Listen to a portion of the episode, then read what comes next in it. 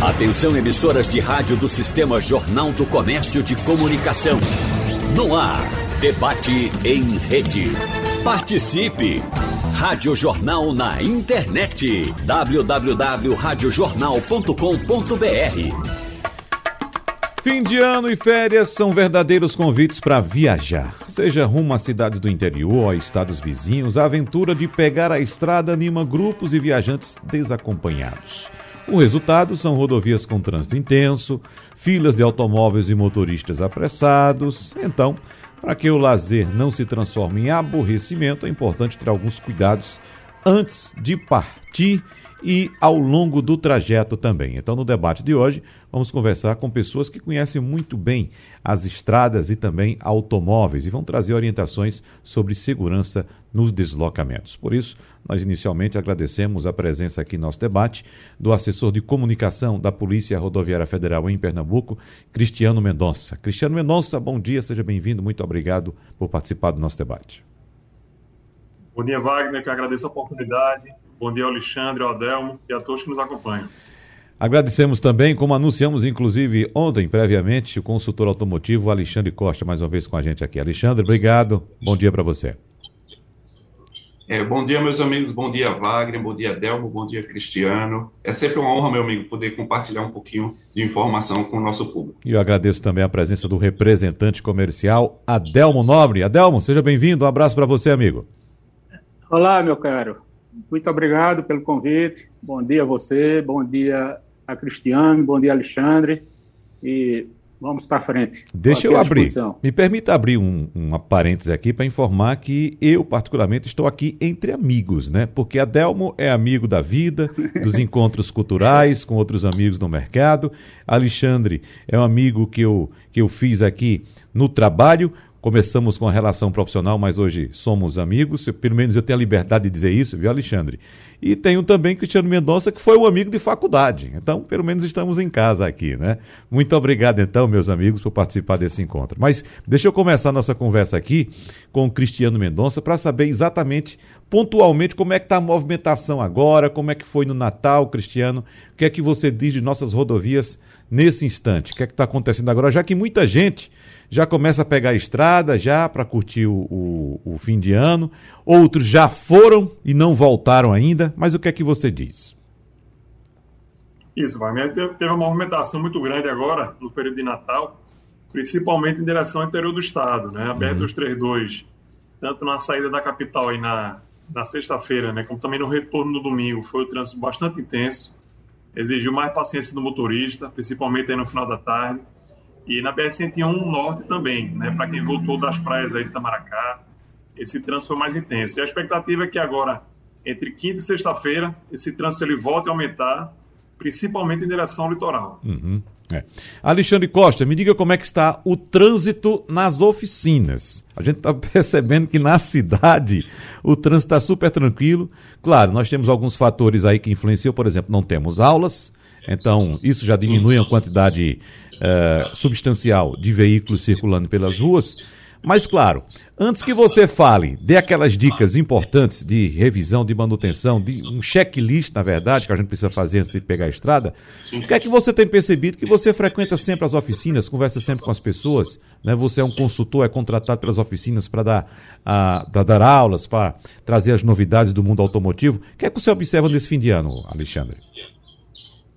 Wagner, é sempre um período de maior volume nas oficinas, justamente por essa tendência é, que as pessoas têm de viajar, né, de procurar, principalmente a gente aqui é, em Recife, de procurar as praias ou de procurar o interior. Então a gente tem ali a BR-232, a BR-101, são as principais vias aqui é, do, do nosso estado. Então sempre tem uma demanda. Isso é bom. Então, culturalmente, sempre próximo a um grande feriado como esse de final de ano, há essa tendência, né? Só que tem algumas preocupações que a gente deve ter, né? É por isso que é tão importante a gente revisar o carro. Agora, sabe o que é mais importante, Wagner? É que as pessoas não procurem a oficina nas vésperas da viagem.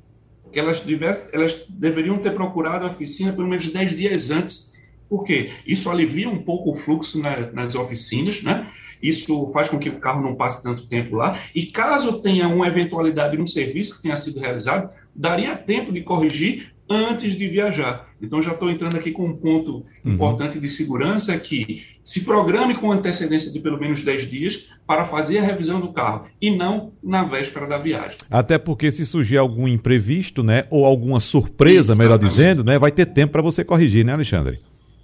Exatamente. Isso é mais comum do que se imagina, porque o brasileiro tem aquela cultura de deixar sempre tudo para a última hora e a gente imagina que é só uma revisão do carro, mas essa revisão tem uma verificação de itens de segurança que é importante. Né? E com o aumento no, na passagem de carro nas oficinas, fica muito mais corrido para a oficina. Então, entendam que esse aumento da demanda diminui a atenção da oficina ali nos itens importantes. Né? Então, isso, isso é importante que a gente leve com antecedência, porque pode acontecer né, de um, um imprevisto e dá tempo de corrigir. Lembrando, gente, que a forma de conduzir na cidade é muito diferente da estrada. Então a gente precisa realmente ter esse tempo para que o carro esteja preparado para eu pegar ali a estrada. Adelmo Nobre, a sua presença aqui é muito rica para o nosso debate, Adelmo, porque você, você precisa, por exemplo, da orientação desses dois outros convidados aqui do programa, de Alexandre, com orientação mecânica, Sim. e, claro, Cristiano Mendonça, que é autoridade de fiscalização nas rodovias federais que cortam Pernambuco, no caso específico de Cristiano Mendonça. Né? E você, até onde eu conheci, você tinha um trajeto linear em Pernambuco. Você, como representante comercial, saía do Recife até Petrolina. Ou seja, você conhece essa tripa inteira, né? Até lá. Parece que você reduziu um pouco mais o seu trajeto, mas me diga, até onde você andou? Qual o, a, a, a, informação que você tem a respeito de situação das nossas rodovias? Eu falo em termos de pavimento, Adelmo. Atualmente, como é que está? Wagner, Wagner, eu, eu diria, você está você tá falando de especificamente, ou mais ou menos, BR-232 numa linha reta, uhum. não é? até Petrolina. Isso já fiz muitas, muitas vezes, conheço de perto. E, mas quero lhe dizer que eu já dirigi, desde a minha juventude, quando eu comecei nessa minha luta, eu dirigi em sete estados do Nordeste. Uhum. Né? Eu, desde de, de jovem, que eu, eu lido com isso aí. E, e minha primeira empreitada foi me mudar para Bahia. Uhum. Eu morei em Salvador, recém-casado, nós fomos morar em Salvador. Eu fazia o estado da Bahia, que é enorme. Agora, isso eu com 24 anos, realmente foi um aprendizado, um amadurecimento enorme, não é? Isso longe de, de, de qualquer ombro que eu tinha aqui em Recife, né? Familiar, amigos e tal, só tinha eu e minha mulher. E eu passava aqui duas, três semanas sem voltar em casa. Detalhezinho, e a gente com um bebezinho, né? Uhum. seis meses. É. E a Aparecida me esperando. Mas ela tinha duas opções: ou ficar com ele aqui esperar que eu chegasse, ou, ou me acompanhar. Muito bem. Então, mas voltando às estradas, então eu, eu dirigi inicialmente na Bahia, depois eu passei a fazer Sergipe e Alagoas, isso sempre sendo transferido pelas empresas, Sergipe e Alagoas. De Sergipe a Alagoas eu fui transferido para fazer Paraíba, Rio Grande do Norte e o norte de Fortaleza, e até Sobral. Né? E por, por, fim eu fui transferido, estou aqui em Pernambuco e daqui eu não saio mais por dinheiro nenhum. né? até, até, mesmo que eu não tenho umas colunas para isso, não. Uhum. Né? Então eu tenho, eu, tenho, eu tenho, realmente eu tenho uma experiência de estrada muito grande e já passei por poucas e boas e já vi muitas coisas assim que eu poderia dizer absurdas uhum. e, e, e, na estrada, né? E por pura falta de habilidade, por puro amadorismo na direção de certo motorista na estrada. É. Isso eu canso de ver. Se, aqui na BR-232 mesmo, eu acho que você passa sempre para ir para sua terra. Uhum. Aqui as pessoas andam do lado esquerdo. É. E eu queria até saber de Cristiano, eu estou sujeito a levar uma multa se eu cortar pelo lado direito, né? Que a pessoa não sai da minha frente, eu tenho que cortar pelo lado direito, eu estou sujeito a levar uma multa. Mas o, é isso aí. O Adelmo, esse é um ponto importante que eu, inclusive, já tinha anotado aqui para conversar com o Cristiano Mendonça. Inclusive, ontem eu fiz um comentário é, numa postagem de um amigo nosso, inclusive, o deputado Tadeu Alencar, que postou um vídeo, Adelmo, ele na estrada né, contando, uh, fazendo um comentário a respeito de uma música que ele estava ouvindo de Alceu Valença, música de autoria até de Rubinho Valença, que nos deixou bem recentemente. Sim. E quando a pessoa que estava gravando o vídeo voltou a câmera para a estrada, eu percebi que Tadeu Alencar estava trafegando pela faixa da direita. E quando ele voltou, ele puxou para a esquerda para fazer a ultrapassagem e voltou para a direita. No movimento que é considerado o movimento correto. Porque essa é a dúvida. Eu já discuti isso aqui com Cristiano Mendonça, com outros integrantes da Polícia Rodoviária Federal, para tentar entender quem foi que colocou na cabeça do pernambucano que a faixa da esquerda é a faixa de alta velocidade. Porque cada um estabelece sua alta velocidade e fica na faixa da esquerda.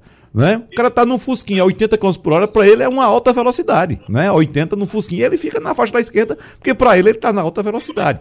Aí É desse jeito. Aí, segundo o CTB, o Código de Trânsito Brasileiro, no artigo 198 diz o seguinte: não dá passagem pela esquerda, o condutor comete uma infração média e está sujeito a multa, penalidade é a multa. O artigo 199, que é o seguinte, diz: ultrapassar pela direita, exceto quando o condutor adiante, o veículo adiante, sinaliza que vai entrar para a esquerda, ou seja, fazer o retorno, né? Também multa, infração média, penalidade multa, né? Então, é, é, não sei, Cristiano, se falta educação, se falta informação, se falta fiscalização, eu até vou puxar daqui a pouco outro aspecto também da fiscalização em Pernambuco que Cristiano pode nos ajudar, mas o que é que falta para que a gente possa, de fato, orientar as pessoas a utilizar rodovias de faixa dupla da maneira correta, inspetor Cristiano Mendonça? Pois é, Wagner, é um problema que a gente se depara diariamente, né? Quando a gente vai fazer ronda e verifica que o, o, o motorista, de maneira geral, ele tem esse costume de trafegar pela faixa da esquerda, né? Talvez até para se guiar pela linha é, horizontal, né? Aquela linha que divide uma faixa da outra, né? E, e variavelmente a gente se depara com isso, também é, realiza atuações nesse sentido.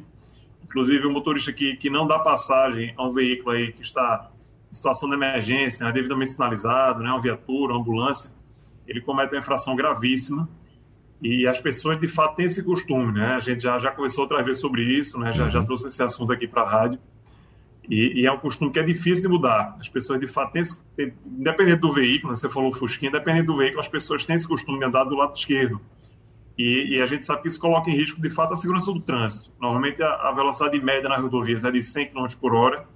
Então, os veículos é, que trafegam com velocidade muito abaixo disso, eles colocam em risco também a segurança dos outros usuários da, da rodovia. Por isso é importante, fato, esse trabalho de conscientização, que as pessoas trafeguem do lado correto, né? principalmente veículos pesados, os caminhões, os ônibus, que trafeguem na, na faixa adequada, faixa da direita, para ceder passagem e evitar esse transtorno para os demais motoristas. É. Aí as, as desculpas são muitas, sabe, Cristiano? Dizem, não, porque a faixa da esquerda, da direita está muito estragada. Aí eu, eu, vou ter que consultar também o CREA, os, os, os engenheiros, para saber qual foi o, o, o, o, material utilizado na faixa da esquerda, que agora até os caminhões estão trafegando na faixa da esquerda. Então, só a faixa da esquerda que se estraga. E esse argumento é falho também, porque a, a BR-101, recentemente reformada no nosso trecho aqui, né? Continua com o mesmo vício. As pessoas também, mesmo com as duas faixas iguais, mesmo com as duas faixas iguais, recém-reformadas, continuam na faixa da esquerda, andando pela faixa da esquerda. É uma coisa impressionante. E o que mais me impressiona algumas vezes, mais me impressiona algumas vezes, Cristiano, é que eu me deparo, não sei se a Delmo já se deparou algumas vezes também, com motociclista. Aí o motociclista, sabe qual é a postura que ele adota? Fica no meio. Aí você chega atrás, eu vou passar por onde? Pela esquerda ou pela direita? Que ele tem que me dar uma margem e eu tenho que, evidentemente, ultrapassar uma motocicleta como eu ultrapasso um carro, dando uma distância. Não posso simplesmente passar tirando fino no, no cotovelo do motoqueiro. Né? Aí o cara fica no meio. E vamos para onde, hein, inspetor Cristiano Mendonça? Justamente, Wagner. Essa questão do, do motociclista trafegar no meio já é um hábito que ele traz do, do trânsito na cidade, né?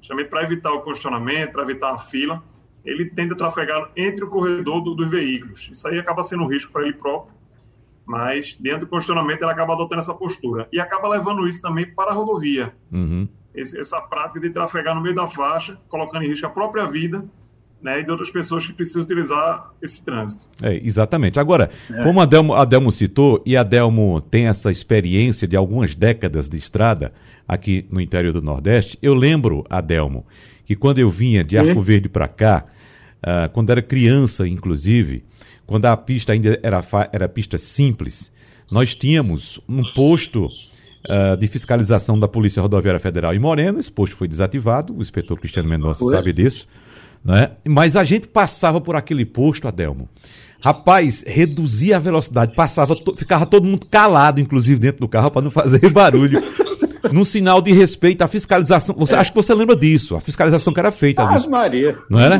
né? O, o, os policiais ficavam na pista observando os carros que passavam por ali, então passava todo mundo. Até o rádio a gente baixava, sabe? Para não fazer barulho. Tamanho respeito que a gente tinha. Então, eu quero saber, inclusive, do inspetor Cristiano Mendonça também, se há de fato uma deficiência no efetivo da Polícia Rodoviária Federal porque a gente circula por muitas rodovias, a gente não encontra mais essa fiscalização como a gente encontrava lá atrás, inspetor. Isso, Wagner. Estamos, na verdade, trabalhando para recompor esse efetivo. Né? Uhum. É, recentemente, concluímos agora o curso de, de formação de, de policiais. É, estamos começando a receber novos policiais aqui em Pernambuco, inclusive através também de remoções é, do próprio instituição. E justamente para recompor isso daí, e também com plano também, através de contato com as prefeituras, até para reabrir novos, novos, novos postos, né? Ainda não posso confirmar quais são os postos que serão reabertos, mas aquela região de Moreno, né, de Vitória, são áreas que a gente sabe da importância de, de uma presença ali, de uma unidade da PRF, né? É, há, há muito tempo que a população também nos cobra isso, e estamos em contato com as prefeituras também para viabilizar é, esses locais e outros, né, em outras regiões também do Estado. Né? É uma política que estamos adotando justamente para para que a população se sinta mais segura a partir da presença da PRF em todo o estado. Você percebe também, Adelmo, essa redução na fiscalização nas estradas? Ah, mas percebo muito. Tem, tem outros, outros pontos que, que eu passo com muita frequência e que com, com muita frequência né, eu, eu era parado. Por exemplo, entre Caruaru e, e Toritama. Uhum. Tem um, tem um, tinha que eu acho que está até sendo reformado agora, está tá ficando enorme aquele posto ali e tal, que era pequeno e agora. Mas nunca mais ouvi um policial ali. Quer dizer, eu sempre era parado ali. Eu tô, viu, Cristiano, com todo respeito, eu estou só dizendo a minha realidade. Importante, pode você falar. Chegando em Garanhuns, era difícil. Eu, eu, eu sair, chegar em Garanhuns ou voltar de Garanhuns sentido Caruaru, para não ser parado naquele posto. Nunca mais. Tem um quartel do Exército ali e tal. Nunca mais fui parado. Aliás, nunca mais eu vi um policial ali na área externa. Né? Na Serra das Russas, que eu passo toda semana várias vezes, inclusive amanhã estou passando por lá, aquele dali eu, eu vejo lá, os carros, etc. Agora, um policial na estrada ali faz tempo que eu não vejo também com todo respeito, pelo amor de Deus. Eu estou só dizendo o que é que acontece, respondendo a Wagner. É, mas é? isso, mas... isso, Adelmo, é um sinal é. de que, por exemplo, você está tá constatando essa, essa diminuição na fiscalização. E pela forma como você faz a constatação, e que eu constatei também, a gente se sente bem quando a, a polícia mostra que está atuando, para o carro, pede os documentos. Tem coisa melhor do que você estar tá todo certinho e mostrar os por, documentos. Por, né? mim, por mim, pode parar todo dia. E agora Exatamente. que eu estou com minha carteira e meus documentos no iPad e, do, e no celular, oh, rapaz, eu não tive o prazer ainda de mostrar. Mas. E só complementando. A gente tem, como a W colocou, né? Aquela realmente na BR-104, a gente já tem unidade ali que ela foi fechada e estamos construindo, além da, de uma nova unidade, que a gente chama do OP, também uma nova delegacia, né? A delegacia de Caruaru, ela será transferida para aquele local. Então, esperamos aí no próximo ano concluir essa obra, porque de fato a BR-104 é importantíssima, né? Faz essa ligação aí para Toritão, para Santa Cruz do Caparibe. E, e, estamos é, justamente correndo para terminar essa obra e para retomar esse trabalho, né? Mas a barreira continua sendo, sendo fiscalizada, né? Temos, inclusive, grupos de fiscalização de trânsito que foram criados para fazer essa fiscalização dinâmica, né? Para não depender apenas da questão do posto, né, da, da unidade fixa, e temos trabalhado é, também com escalas extras. Né? Agora, no final do ano, teremos uma escala extra também de policiais para reforçar esse trabalho, que a gente sabe dessa importância aí para a população. É. Mas, Alexandre, você circula também aqui pelo interior do Nordeste, né? viaja muito, né? coloca seu veículo Sim. movido a etanol na estrada, não é? E o que é que você pode constatar para a gente, ou pôde constatar até agora, do que a gente está falando? O que é que você gostaria de acrescentar ou corroborar? Olha, assim como o Adelmo, eu já rodei bastante aqui no Brasil. Eu, como consultor, tudo a gente faz planilha.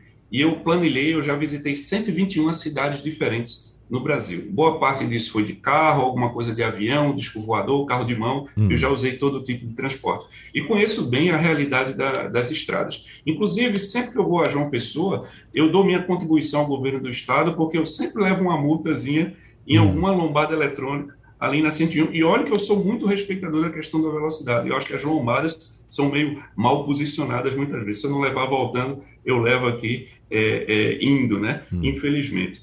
O, o, que eu percebo, Wagner, é que, assim, em relação a outros estados, Pernambuco até tem uma malha viária em melhor estado de conservação que outros estados. Tá? É, eu já rodei pela Bahia também, meu amigo Adelmo, conheço bem a realidade da Bahia, já rodei mil quilômetros descendo, mil quilômetros assim ao oeste, e realmente é um estado que tem uma malha viária gigante, assim como o Ceará, por exemplo, e boa parte do, desses estados não tem uma estrutura realmente. Eu já viajei, inclusive, 40 quilômetros de estrada de terra uh, pela região norte, sabe? Saindo do Pará, indo para o Maranhão. Então, atravessei até um pedacinho do Tocantins. Quem quiser dar uma olhadinha no mapa, eu já passei aquela rota ali. Então, assim, é, Pernambuco, em relação a outros estados, é Pernambuco, Paraíba, Rio Grande do Norte, tem um, um certo estado de conservação das estradas. Mas o importante, vai, aquilo que eu falei no início, e, e o Cristiano falou muito correto, a gente termina trazendo a nossa maneira de dirigir na cidade para a estrada, que é o que aconteceu no caso do motoqueiro, como você falou, né? Uhum. O motoqueiro está ali no centro.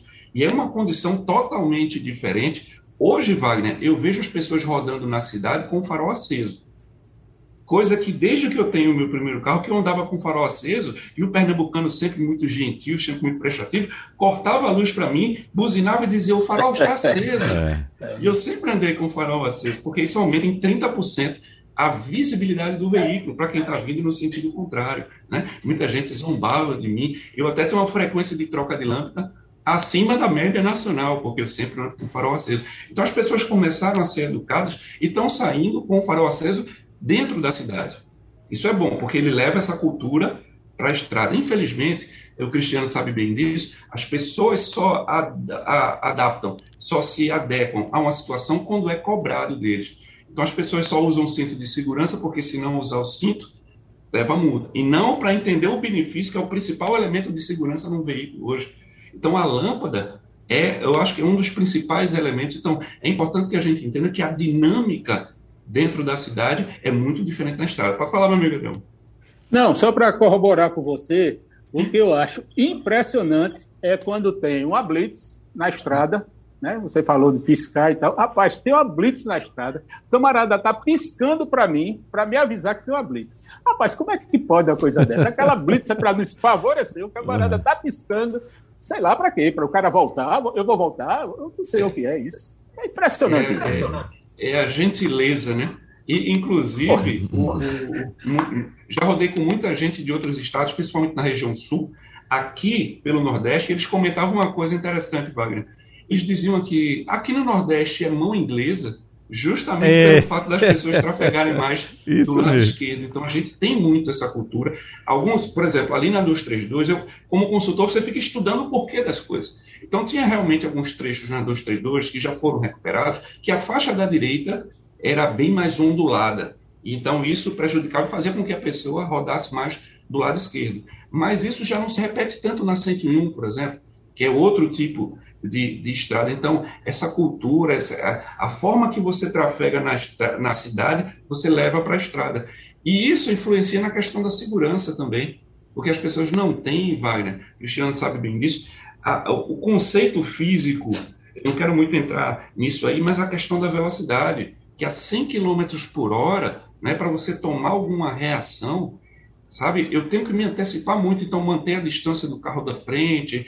É, ainda bem que boa parte das estradas hoje que cortam nossa estrada são duplicadas. Porque eu, eu ia muito ao interior, meu amigo Wagner, e antes da época, eu sou muito velho, antes da época da, da duplicação da 232, e, e, a gente sabe como era complicado ir para o interior do estado na época do, do, meio do ano, e quantos acidentes, quantas pessoas perderam a vida ali é. na 232. E mesmo hoje duplicado, isso ainda acontece, principalmente na descida da serra. Né? Então, alguns hábitos a gente precisa ter cuidado. Ainda bem o nosso estado é relativamente plano, mas quando você vai para outras serras, por exemplo, na Bahia tem alguma região de serra, no interior do Ceará tem algumas regiões de serra, e isso se repete. Por quê? Porque as pessoas não estão acostumadas. Elas passam o ano todo rodando na cidade e num determinado momento da, do, do, ano ele vai fazer uma viagem. E ele não está acostumado com a estrada. Assim, o Adelmo, é assim como eu, são pessoas que, que passaram boa parte da vida profissional dentro da estrada, então é diferente. Né? A gente tem, a gente é considerado motorista profissional. Pode falar, né? É, me permita, Wagner, Cristiano. Obrigado, Alexandre. Eu, eu queria só chamar a atenção, porque pode ser que passe e eu termine sem dizer, e eu gostaria muito de dizer isso. Olha, essa BR-232, me permite o termo, no inverno, ela é uma verdadeira arapuca. Essa BR-232 tem uns, tem uns pedaços dela que não, a, a drenagem não funciona. Se você vier e, e passar ali, você, é, é, dependendo da velocidade, você vai patinar e vai ter um acidente feio. Essa BR-232, no inverno, eu não sei como é que à noite, especialmente, no inverno, o, o, o índice de acidente não é enorme, porque é muito perigosa. Muito, muito perigosa. Por isso que eu não dirijo à noite. Eu sou diurno. Aonde eu estiver, eu paro, não dirijo à noite. Vamos discutir agora com o inspetor Cristiano Mendonça essa questão do acidente ou do sinistro, como eu coloquei agora há pouco na saída do primeiro bloco, porque a gente sempre escuta a informação. Não, o acidente aconteceu porque o motorista cochilou na direção. Bom, também não é acidente, né? Porque se ele cochilou, ele não estava descansado o suficiente para pegar a estrada. Então, ele cometeu o erro de não estar em condições físicas adequadas para dirigir. O acidente aconteceu porque o motorista estava embriagado. Aí não precisa nem discutir. Não foi acidente também. O motorista que bebeu para dirigir sabia das consequências daquele ato dele, do que poderia acontecer. Ah, mas vamos para uma situação uh, mais, uh, digamos, uh, ímpar, mais diferente. O acidente aconteceu porque o pneu do carro estourou. Mas por que estourou? O pneu estava adequado para circular naquele, naquela, naquele momento. A calibragem estava adequada, ele revisou o veículo naquela situação, ou então quebrou algum componente da suspensão do veículo, né? Ou a barra de direção, como, como acontecia antigamente com o Jeep que a Delmo dirigia lá pelo interior da Bahia, né? Quebrou por quê? Falta de manutenção. Ah, aconteceu o acidente porque tinha um buraco na estrada. Opa, tinha um buraco na estrada. Será que o concessionário daquela rodovia, ou no caso, o Estado que entregou aquela rodovia para você circular, deu a manutenção na rodovia que não deveria ter um buraco ali? Né? Se tinha um buraco, o Estado errou, ou o concessionário da rodovia errou porque não deu a manutenção. Então, pelo menos aqui para a gente, inspetor Cristiano Mendonça, nunca é acidente. Eu não sei se o senhor se deparou na sua atividade com, de fato, algum acidente ou se tudo é sinistro de trânsito, Cristiano Mendonça. De fato, Wagner, a gente já tem debatido, inclusive, com, com Roberta Soares, né, sobre essa questão. Né, ela, já vem trabalhando muito esse termo do sinistro, né? Porque o acidente, de fato, é aquilo que você pode pre prevenir, né? Que você pode... É, é, é, na verdade, que você não, não pode evitar, uhum. né? Não pode evitar. Como você bem falou, e a questão da embriaguez, né? a questão da, do excesso de velocidade, são coisas que o motorista pode evitar, né? O comportamento dele é, é, é direcionado nesse sentido, né? São coisas que ele pode é, deixar de fazer, deixar de consumir bebida alcoólica, né? Dirigir com mais responsabilidade, com mais cuidado. Então, é, de fato, ainda no, no, na cultura popular, ainda se utiliza muito a questão do acidente, né? Desse termo. Mas, como você bem colocou, é, o sinistro é mais apropriado, né? O termo sinistro é mais apropriado e, e, são condutas que a gente reforça, né, principalmente nos, nos, feriados a gente vê bastante né, se repetirem, que é justamente essa questão das ultrapassagens em local proibido. Né, a, a, como a Alexandre colocou, né, os principais trechos, aí, tanto da BR-232 como da BR-101, são duplicados e a gente não verifica muito essa questão das ultrapassagens. Mas a partir ali, depois de São Caetano, né, na BR-423, ali em Garanhuns, na BR-104, né, também rodovia de pista simples, e é uma das nossas principais preocupações, que é a questão da ultrapassagem, que pode ocasionar uma colisão frontal, onde a velocidade se soma e, e o prejuízo aí, a vida das pessoas é muito grave. Então, de fato, a gente tem que começar a mudar esse conceito e até com uma forma também de educar, né? de mostrar ao motorista que o acidente ele pode ser evitado, que o sinistro, na verdade, né? aquela, aquela colisão, né? pode ser evitado a partir de um comportamento mais responsável no trânsito. Hum. Ô, Cristiano Mendonça, uma curiosidade: o que é que acontece numa situação dessa em uma rodovia, quando alguém comete uma infração e causa um sinistro. Que, por exemplo, na cidade é comum a gente, por exemplo, quando tem uma colisão no trânsito, ali se discute quem é que foi o responsável por aquela colisão e o responsável arca com os prejuízos. Né? Passou no sinal vermelho, bateu no carro, olha, você errou, você vai ter que pagar o conserto do carro do cidadão aqui. E numa rodovia, quando, por exemplo, alguém faz uma ultrapassagem numa área proibida para ultrapassagem, causa uma colisão, o que é que acontece?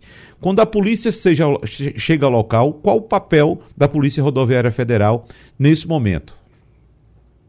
Primeiro, primeiro papel da polícia, Wagner, é, é evitar um novo acidente. Né? Quando a gente se depara com um acidente, muita gente acha que já deve imediatamente prestar esse socorro à vítima. Mas o que você deve fazer, em primeiro lugar, é sinalizar para evitar que, que aquelas pessoas ali se envolvam novo acidente. Uhum. Né? E a partir daí, é, no caso do acidente com vítima, é, é registrado aí um boletim de acidente de trânsito, né, que, que a partir do, do, depoimento aí dos envolvidos naquele acidente, eles poderão, a partir daí, assinar o seguro, entrar num acordo também para pagar pela despesa, né, com, no, com relação ao automóvel que foi danificado. E a PRF ela também vai investigar né, se de fato houve, no caso, ingestão de bebida alcoólica, né, o motorista ele poderá ser conduzido a uma delegacia de polícia civil, também poderá responder criminalmente se ele causou alguma lesão a outra pessoa ou até a morte né, de outro motorista. Então, ele também poderá responder na esfera criminal. Então, a PRF ela tem esse cuidado, né, de primeiro evitar um novo acidente e a partir daí verificar a causa desse acidente, né, o, o que é que esse sinistro, né, a gente também tem esse costume de falar, mas o, o que é que ocasionou essa colisão para que seja feita essa investigação também pela Polícia Civil. Certo, mas a Polícia Rodoviária Federal ela emite é, um parecer a respeito daquele sinistro, apontando, por exemplo, quem cometeu aquele, aquele ato infracionário que resultou naquela colisão, por exemplo? Sim, sim, ela faz essa, esse levantamento da causa presumível, né? Por exemplo, identificar qual foi o veículo que acessou a contramão da rodovia, né, que deu causa àquela colisão. E também temos, no caso aí um acidente com morte, a Polícia Civil ela também envia ao local um perito, né? Normalmente o Instituto de Criminalística também vai ao local para fazer esse levantamento e também definir aí qual foi a causa real desse sinistro. Uhum. Alexandre, vamos às causas mecânicas dos chamados Sim. acidentes que a gente está tratando agora como sinistro, né? Eu citei aqui, por exemplo, um pneu careca que pode ter estourado, uma falha de manutenção que faz com que você perca o controle do veículo, enfim, o que é que você gostaria mais de enfatizar? É muito importante. Eu lembro que a gente discutiu isso também em outro debate. Eu acho que o Cristiano estava presente também. A gente falou justamente sobre essa questão se é acidente ou é sinistro. Concordo que há responsabilidade de alguém, né, é, sobre isso. E essa responsabilidade pode ser transferida para a oficina, para o fabricante de um pneu, sim, também. Né? É, é importante que todo mundo tenha esse tipo de entendimento. Eu sempre costumo falar, Wagner, que o principal item que você deve levar em consideração é o pneu pelo fato do pneu ser o único elemento do veículo em contato com o solo. Então, esse é o item mais importante que deve ser observado. Na verdade, é o item prioritário, o primeiro item na lista. Tá? Quando, quando o, o, Adelmo falou sobre essa arapuca da, da 232, que realmente forma alguns acúmulos ali de água, se você observar boa parte dos carros que saem da pista, ou ali para o lado esquerdo, lado direito, pode olhar para o pneu do carro e você vai ver que o pneu ele está acima do limite de desgaste permitido. Logicamente, somando isso a um período chuvoso, noite, né? E, e alta velocidade, realmente resulta aí num, num, num, sinistro. Então, o primeiro item é a questão dos pneus. É, o pneu, gente, ele tem que estar é, dentro do limite né, de desgaste. Isso não é só uma questão é, de exigência de lei, é porque aqueles sucos no pneu têm a função de drenar água e qualquer impureza que esteja na pista para manter o pneu em contato com o solo. Segundo ponto extremamente importante é a questão dos faróis, mesmo durante o dia, né, para você se tornar visível e para você poder enxergar o que está à frente. E a questão da visibilidade, Wagner. Eu observo, a gente aqui no Nordeste tem muito essa característica de a gente brinca de que não paga frete, né? A gente leva tudo dentro do carro. E isso prejudica a visibilidade eu, eu, eu, sempre falo que para evitar um sinistro, para evitar uma colisão, a gente tem que atuar na segurança ativa, ou seja, prevenir o acidente. E a visibilidade, tanto para frente, para trás e para os lados, é fundamental. Então, muitas vezes as pessoas colocam gente demais no carro ou bagagem demais no carro, e aí eles terminam limitando a visibilidade. A questão do farol é importante também, porque se eu não tiver com os faróis regulados ou com lâmpadas é, em condição, eu termino limitando a minha visibilidade frontal também. E mais importante, além do carro estar em condições de rodagem, a velocidade. Os amigos que estão nos assistindo, muitos estão escutando. Eu sempre comento isso com o Wagner. Muitos dos ouvintes estão nesse momento no carro. As pessoas não têm a noção da velocidade, né? O que é estar trafegando a 100, 100 km por hora, 120 km por hora, 80 km por hora. O tempo de reação entre você tirar o pé do acelerador e pisar no freio, mais ou menos ali um segundo, né, que é o, o tempo que você vai, vai reagir, você já percorreu em torno de 28 metros. Então, considerando que um carro bom, em boas condições de uso, vai parar em torno de 40 metros, então, essa conta não fecha, por isso que muitas vezes acontecem as colisões. Outra coisa, as pessoas confiam demais na máquina, Fábio. Quando fazem uma ultrapassagem num local que não é adequado, né, as pessoas confiam que a máquina vai entregar potência naquele momento para eu conseguir fazer essa ultrapassagem. E, meus amigos, quando a gente estuda um pouco mais o código de trânsito, aquelas faixas ali, quando é faixa dupla, aquilo ali foi calculado porque a, a depender ali do, do, da distância, do percurso, se é aclive ou se é declive, aquela faixa está te indicando que você não tem visibilidade suficiente para você fazer a, a, ali ultrapassar outro veículo. Então, isso precisa ser respeitado.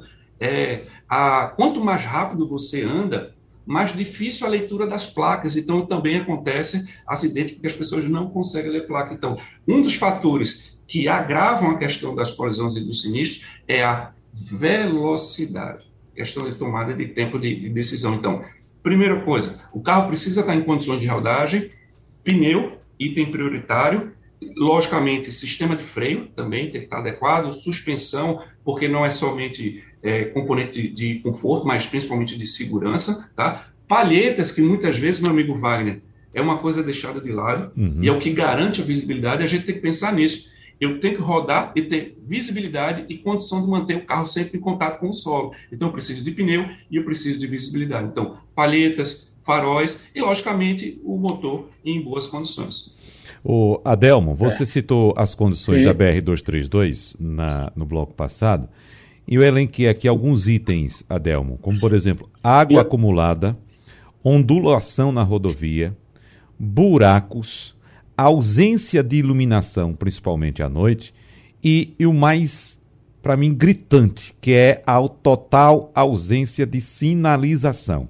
Esses cinco itens que eu elenquei aqui, Adelmo, para mim me parece a tempestade perfeita para uma rodovia que está te chamando para um acidente. Né? Um acidente, é. não, vamos lá, para um sinistro, porque tudo isso aqui faz parte do, do quesito sinistro e não de acidente. Porque se a rodovia tivesse em condições adequadas, de fato, esse número de acidentes seria bem menor. E eu digo mais a você, Adelmo, eu fico até. Eu, eu respiro aliviado quando eu estou indo lá para Arco Verde, que eu passo de São Caetano que chego na rodovia simples. Porque apesar de ser uma rodovia simples, até a última vez que eu fui, o pavimento estava em perfeitas condições. Então, mesmo sendo uma rodovia simples, eu prefiro aquela rodovia simples que tem uma sinalização mais adequada, que tem um pavimento melhor do que a 232 nesse trecho Recife-São Caetano, Adelmo. É, a, a, esse trecho que você está falando, chegando, né, depois que acaba a, a dupla, a duplicada e, e, e, chega a simples, é ruim para quem está com pressa, para quem está trabalhando e tal, porque imagino que você está indo para sua terra a lazer, né? Mas para quem está trabalhando tem uma meta a cumprir, pá, pá, pá, pá. Bem, é, é ruim nesse aspecto, mas é bom porque realmente você está mais seguro, porque você é obrigado a, a, a, andar devagar, você não consegue ultrapassar, porque é muito estreita. Uhum. É, aí você vai Belo Jardim, e, e, e pesqueira e tal, aí tem uh, aquelas, aquelas lombadas de 40 e tal, aí você é obrigado a ficar ali e tal.